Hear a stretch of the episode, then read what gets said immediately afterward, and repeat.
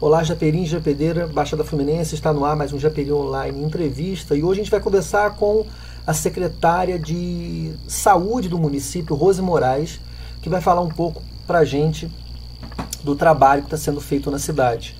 A gente vai conhecer também um pouco a pessoa que está à frente dessa pasta. Rose, obrigado por atender nosso pedido. Queria que você se apresentasse falando um pouco sobre você também. Olá, boa tarde. É, eu sou a Rose Moraes, sou a secretária de saúde de Japeri. Eu estou há três meses na pasta, eu mas trabalho há 12 anos com saúde pública. Eu sou formada em Direito com pós-graduação em Gestão Pública da Saúde. É, e gosto muito do que faço. Estou aqui em Japeri tentando ajudar aos munícipes é, a mudarem a saúde do município. Eu cheguei no município no começo dessa gestão, no dia 2 de janeiro eu já estava nesse município e estou aqui na luta, ajudei os dois secretários anteriores e agora é, me tornei a secretária de saúde com, eu acredito que tenha sido por mostrar o meu trabalho. Bem, importante. Você sabe que a pasta da saúde é uma das mais difíceis que nós temos desde sempre. É, o que, que a senhora tem a dizer com isso? A senhora concorda com isso? Concordo. É, ela, ela é complexa. Ela não é só difícil, ela é complexa. Né? É, a, a, o, o município de Japeri ele é extenso. E nós temos aqui é, vários tipos de espaços que temos que alcançar para resolver o problema da situação. Nós temos aí uma população ribeirinha. Nós precisamos alcançar lá com atenção básica. Nós mandamos. Eu tenho um excelente aqui, subsecretário, sério. Ele vai nessa população sempre, semanalmente, levar vacinas, é, levar instrução. Isso é muito bom. É, aqui é um município muito pobre, um município muito carente. As pessoas precisam de tudo. É, e a saúde é o principal item né, para eles. Porque sem saúde a pessoa não tem educação, sem saúde ela não tem cultura, sem saúde ela não tem nada e precisa de saúde. Né?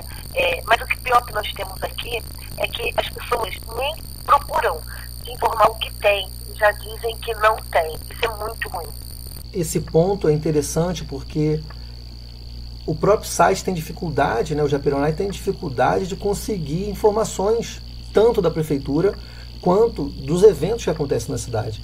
Muitas pessoas falam assim, ah, Japeri não acontece nada, não tem nada na cidade. Tem, na verdade tem, mas é difícil conseguir informação. Vejo muito a parte cultural, né? as pessoas montam um evento e colocam no poste um, papel dizendo que tem um evento. Eles não buscam é, canais de, de, de, comunicação, eles postam no, no, seu perfil pessoal, então o alcance não é muito grande. Isso, é, é assim, aqui tem essa dificuldade.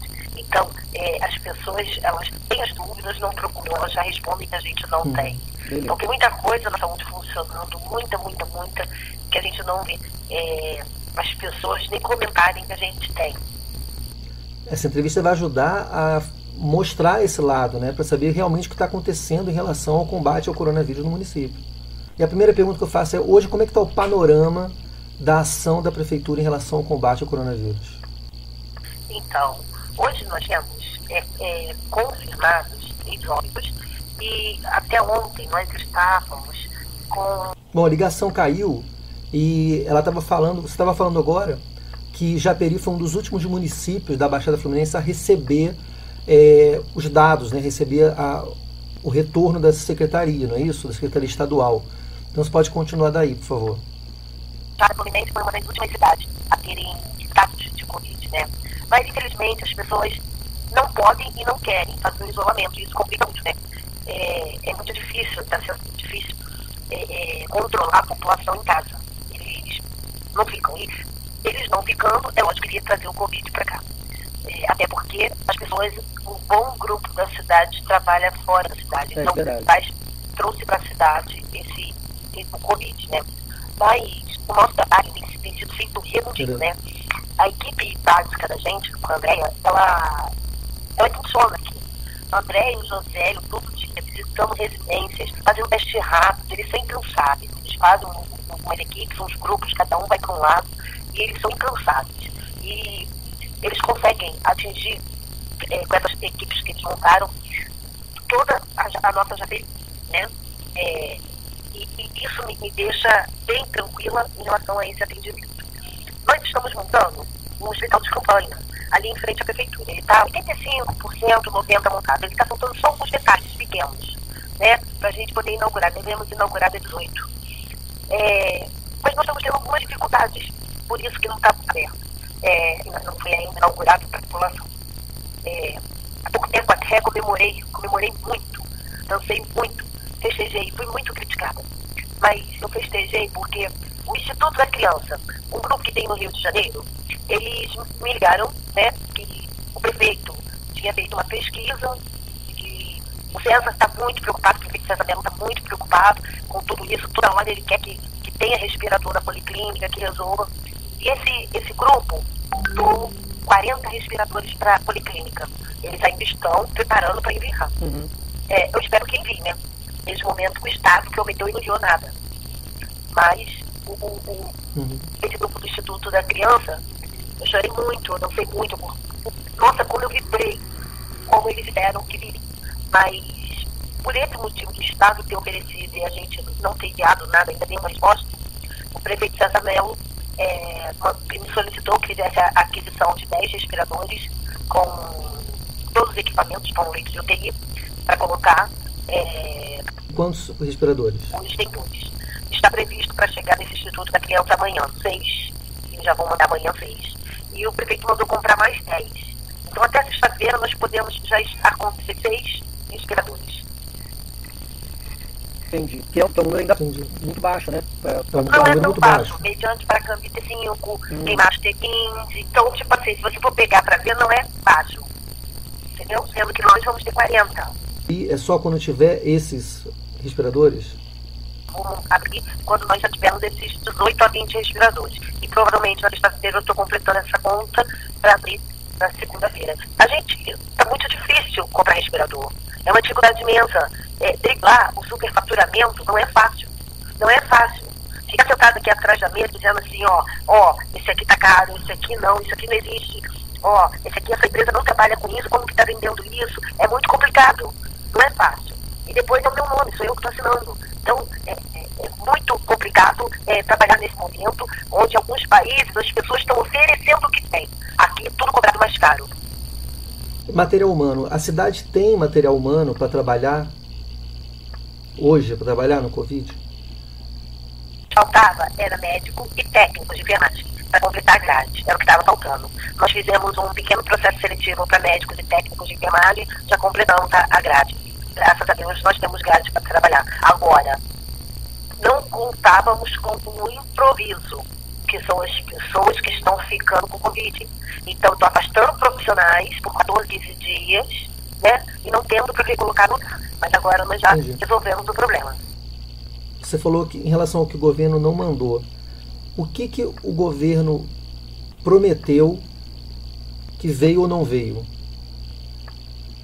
Então, nós pedimos respiradores, bomba infusora, leitos, é, carrinho de parada, pedimos bastante coisa. Não veio nenhuma dessas coisas.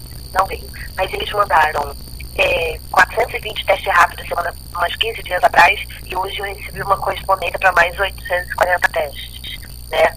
É, mas prefe... nós também compramos testes rápidos. Né? É, nós também recebemos deles, não, foi isso mesmo, mais material humano, material que a gente pediu, não enviou nada. Em relação a diferença de números que são publicados pela Secretaria Estadual e Secretaria Municipal. Como é que funciona isso?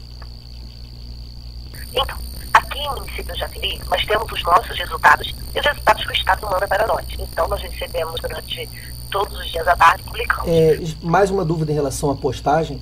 É, quando tem a postagem, está dizendo X casos positivos. Efetivamente, todas essas pessoas estão internadas nesse, né, com coronavírus em, em Japeri? Sempre o caso positivo é uma internação. É, a pessoa mesmo falar deu positivo e ela pode estar em casa, isolada, se tratando, ou pode né, é, é já ter passado, já ter se tratado, estar abusando quando nós estivermos no município. Acho que se internam é as que estão já em alto grau, ou seja, que estão com falta de ar e muita febre. A gente vê em nossas redes sociais muitas denúncias em relação à aglomeração, a, as pessoas não respeitarem o uso da máscara, elas não acreditam muito no que no está acontecendo, eles acham que, que não vai acontecer com eles. Qual é a, o recado que a senhora dá, que está aí no, na, na frente desse, desse trabalho, para essas pessoas que não acreditam que o coronavírus, que o Covid-19 é real e é perigoso? Nós teremos certeza que o vírus existe e vamos parar com medo quando forem os nossos mortos. Fique em casa. Tá bom. Muito obrigado. Quero agradecer a senhora pela participação e é, em breve a gente volta, né, solicitar mais uma entrevista para tirar mais dúvidas em relação ao Covid-19 em Japeria. Obrigado a todos pela audiência, obrigado a todos por terem assistido.